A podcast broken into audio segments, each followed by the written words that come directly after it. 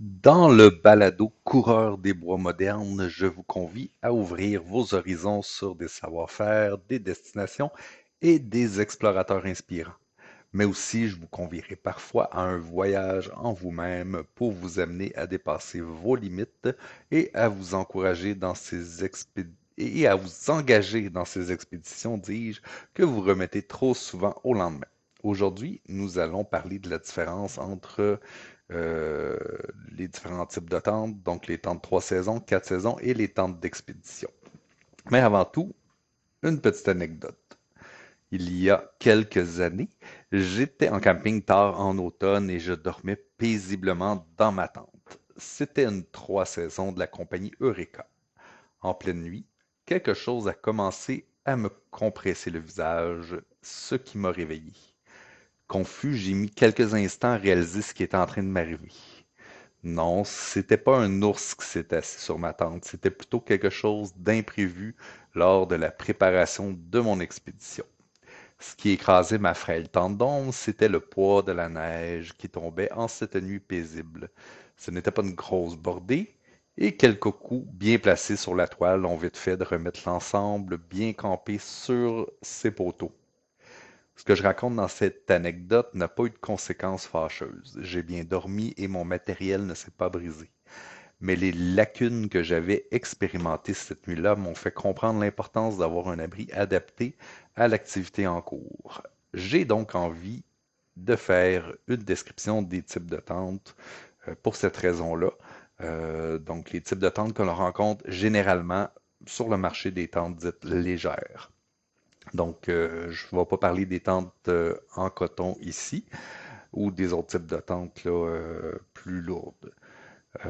donc, les tentes légères, c'est d'ailleurs les tentes les plus répandues. C'est ce qu'on trouve dans la majorité des commerces et c'est ce que la majorité des gens possèdent, surtout parce que la majorité des gens ne pratiquent que le bivouac estival. Donc, où il fait pas très très très froid. Donc euh, au Québec, là, on va dire euh, à la fin du printemps jusqu'au début de l'automne. Euh, pour les gens qui sont dans d'autres secteurs du monde, comme en, Europe, je crois que la saison est plus longue là, pour le bivouac dit estival. donc ce type de tente-là, c'est des tentes légères qui sont bien aérées et relativement résistantes au vent d'été. Il y a habituellement un vestibule pour pouvoir entrer son sac à dos et ses bottes boueuses parce qu'on est d'été puis que c'est ce qui peut arriver parfois quand euh, quand on marche lors d'une journée pluvieuse. Euh, je peux bien entendu allonger la saison plus tard avec des temps euh, trois saisons. donc aller en automne, même camper en hiver si on n'a pas d'autres solutions. Euh, et surtout s'il ne neige pas cette nuit-là, parce que ce type de tente-là va avoir beaucoup de difficultés, disons, pour la plupart des modèles, à résister à une bordée de neige. Euh, c'est donc une tente qui a des limitations, mais qui a l'avantage d'être plus légère que les quatre saisons et que les tentes d'expédition. Euh, donc, c'est des tentes qui s'utilisent l'été quand il fait pas, fait pas froid, que le principal enjeu, c'est la pluie, peut-être le vent. Euh, donc, on peut maintenant parler de, des temps de 4 saisons. Euh, c'est des modèles qui ressemblent souvent au modèle 3 saisons, mais dans une forme un peu plus usage intensif, là, ou comme on dit en anglais, heavy duty. Euh, le double toit, il va parfois se prolonger jusqu'au sol pour éviter que la neige et le vent rentre dans l'habitacle.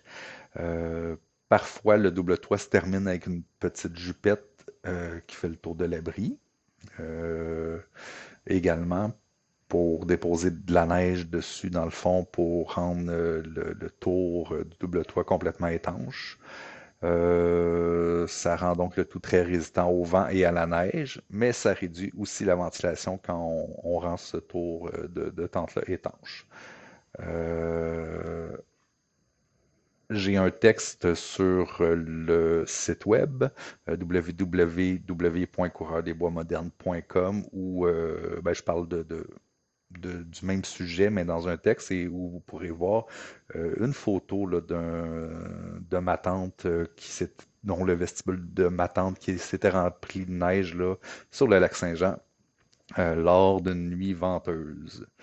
Euh, je vais même vous raconter l'anecdote que durant cette nuit-là, j'avais laissé la porte ouverte pour bien aérer la tente. Euh, j'avais pas prévu euh, cet événement-là. Et dans le fond, ce qui m'avait réveillé dans la nuit, c'était, littéralement de la neige qui me tombait dans la figure, malgré que j'étais dans une tente bien protégée. Euh, mais je l'étais moins que je pensais. Euh, dans les tentes quatre saisons, donc les tentes dites hivernales, euh, les poteaux sont plus gros euh, et souvent aussi plus nombreux euh, que les tentes trois saisons pour supporter un poids de neige qui est plus important. Le vestibule a tendance aussi à être plus volumineux parce qu'il y a plus de matériel à rentrer dedans l'hiver, puis que c'est fréquent aussi l'hiver de devoir cuisiner dans le vestibule quand il fait trop froid ou quand la tempête fait rage, et aussi pour euh, tous les autres besoins euh, humains, euh, qui est difficile de faire quand le vent souffle à 50 km heure dans une tempête de neige. Donc, pour cette raison et pour prévenir ou pour réduire la condensation euh, également, euh, il y a des ouvertures qui sont présentes sur le double toit. Euh, ça ressemble souvent habituellement à des petites lucarnes. Ça permet une ventilation de la tente pour faire sortir la chaleur humide de la tente pour pas que cette humidité-là se condense ben, sur, sur les sleeping bags, sur les parois internes de la tente, euh, etc. Donc, euh, ces tentes-là, souvent, ça va être des, tentes qui vont euh, ressembler plus à des tentes de dômes, euh, par exemple. Euh, maintenant, on peut parler des tentes d'expédition. Donc, les tentes d'expédition partagent les mêmes caractéristiques que les tentes quatre saisons, mais pour une utilisation extrême et à long terme. Donc, euh, elles sont conçues non pas pour euh, servir d'abri pendant une nuit ou deux, euh, mais pour nous protéger, dans le fond, pour des expéditions qui vont être plus longues, par exemple 10 jours ou plus, par exemple, mais aussi dans des expéditions où la possibilité de euh, s'exfiltrer de notre randonnée pour re- rejoindre la civilisation, euh, ben, c'est, beaucoup plus difficile. Donc la tente devient le, seul refuge euh, possible, en- particulièrement quand on est dans des, lieux comme en haute montagne ou, en Arctique ou dans la toundra. où il n'y a, aucune possibilité de s'abriter, ou sur des traversées de lacs comme le lac Saint-Jean. Euh, donc, dans une tente comme ça, euh, la résistance de, tout est supérieure, donc le matériel est souvent plus euh, épais et de meilleure qualité. Tout ce qui peut être renforcé va être renforcé. Donc, il y a une, comment dire, une conscience qui est donnée, un, été- un- une attention qui est donnée à tous les petits détails sur ce genre de tente-là euh, qui rend tout plus facile. Donc, euh, autant monter la tente euh, avec des mitaines. Donc, ce type de tente-là, habituellement, offre la possibilité d'être monté avec des mitaines. Donc, tout est plus lourd les... et plus solide. Les poteaux sont habituellement un peu plus gros que les poteaux de tente euh, 4 saisons. Euh, parfois, euh, il y a même la possibilité d'utiliser les poteaux en double. Donc, euh, les poteaux vont être, par exemple, aussi gros que sur les temps de 4 saisons, mais on va traîner avec soi un deuxième kit de, de, poteaux qu'on va pouvoir doubler dans le fond dans des moments où il y a des tempêtes ou ce que le vent prévu est trop grand. Donc, le type de tente euh, qui est tente d'expédition, ben, ça doit naturellement permettre la cuisson à l'intérieur, euh, dans un vestibule. Euh, mais les vestibules vont être souvent plus grands que dans les tentes euh, quatre saisons. Parce que justement, euh, ben, ça, devient un milieu de vie à long terme, donc euh, il faut être capable de mettre tout l'équipement euh, et de, de pouvoir faire tout ce qu'on a à faire, dont par exemple préparer du matériel, dont des traîneaux, des skis, etc.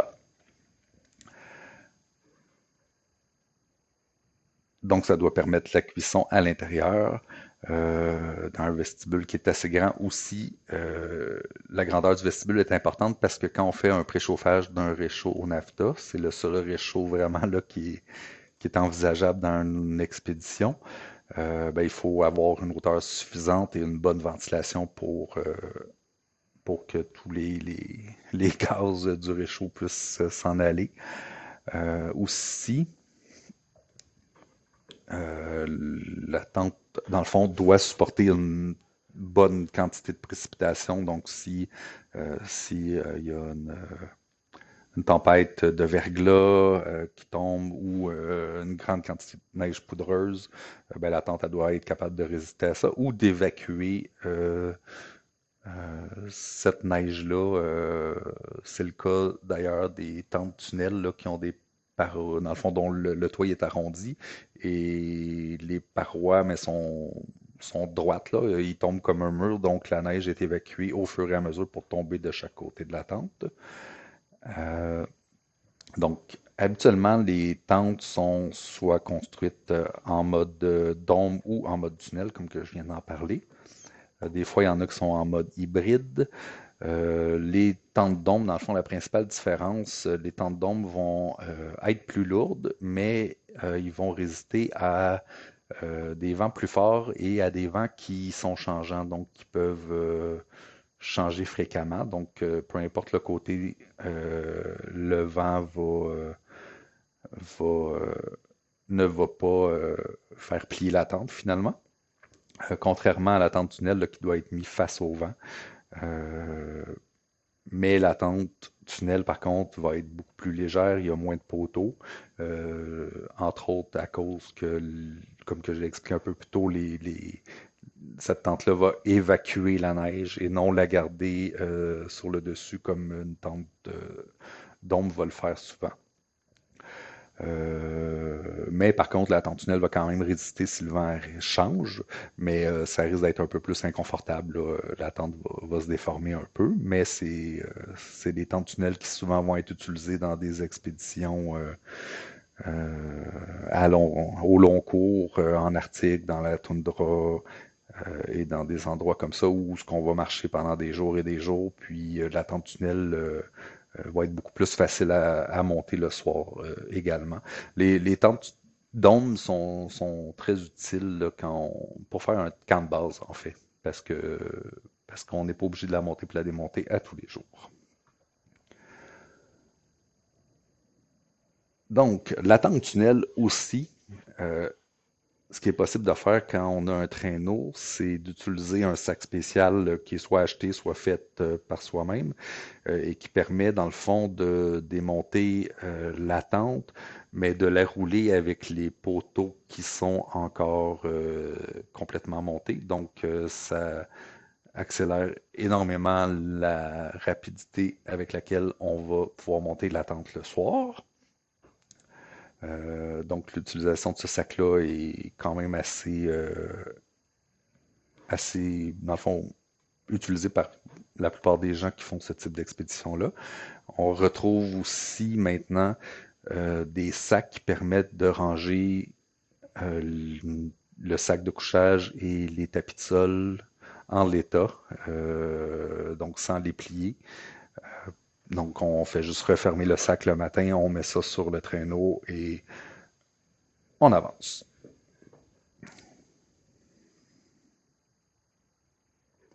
Donc, bref, euh, dans des longues expéditions, il n'est pas question de retourner à la voiture rapidement et la tente advient plus qu'un lieu pour dormir. C'est, comme je disais plus tôt, le seul abri contre les éléments. Et ça symbolise, dans le fond, la ligne mince entre une situation de vie ou de survie. Euh, donc, sans la tente, euh, la vie devient beaucoup plus difficile, même si vous avez une tente euh, de survie ou un bivouac d'urgence. Euh, ben oui, vous allez pouvoir dormir puis être quand même en sécurité, mais toute, toute la qualité de votre vie euh, va, va, va en être affectée grandement. Euh, je pense pas que c'est possible de faire ce genre d'expédition-là avec un bivouac, par exemple. Euh, donc, on va maintenant parler de la ventilation.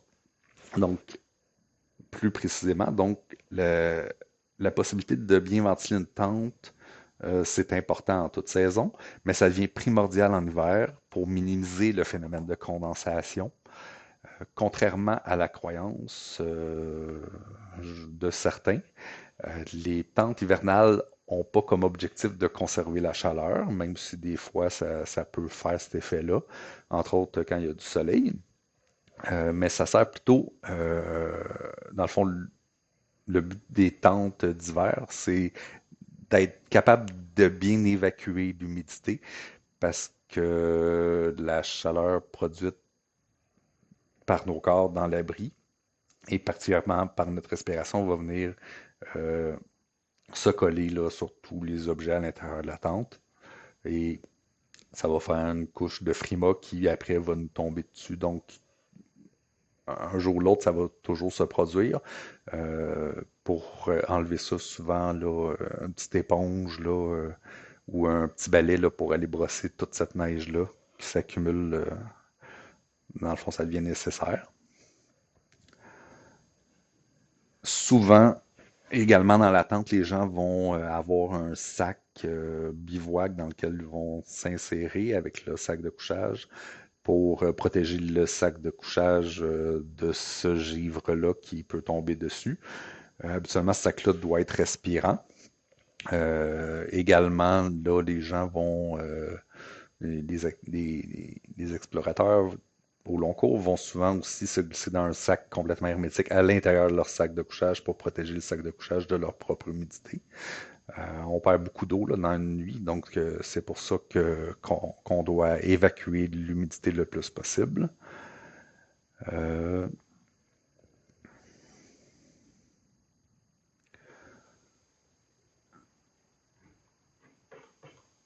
Donc, on va passer à la conclusion. Désolé, j'ai été un peu perdu dans mes notes. Euh, donc, vous avez compris que c'est important de bien choisir son abri pour le type de projet qu'on veut accomplir. C'est sûr que euh, les tentes euh, trois saisons sont plus utiles en été et les tentes quatre saisons, ben eux, ils peuvent être utilisés en tout temps, quoique l'été, ça peut être un peu chaud. Euh, et les temps d'expédition, mais euh, regardez, c'est les temps qui peuvent faire face à toutes les situations, euh, même à des vents, souvent, de, selon les modèles, qui peuvent dépasser les 100 km heure si on l'a bien piqué dans le sol. Bref, quel que soit votre projet, j'espère que vous dormirez comme un bébé dans votre, dans votre abri et dans votre, dans votre sac de couchage. Aussi, n'oubliez pas de vous inscrire à mon infolettre pour savoir tout de mes publications et de mes événements, entre autres pour être informé euh, des, euh, des euh, podcasts. Pour ce faire, cliquez sur les liens dans la description du podcast ou en vous rendant au www.coureurdesboismodernes.com. Merci.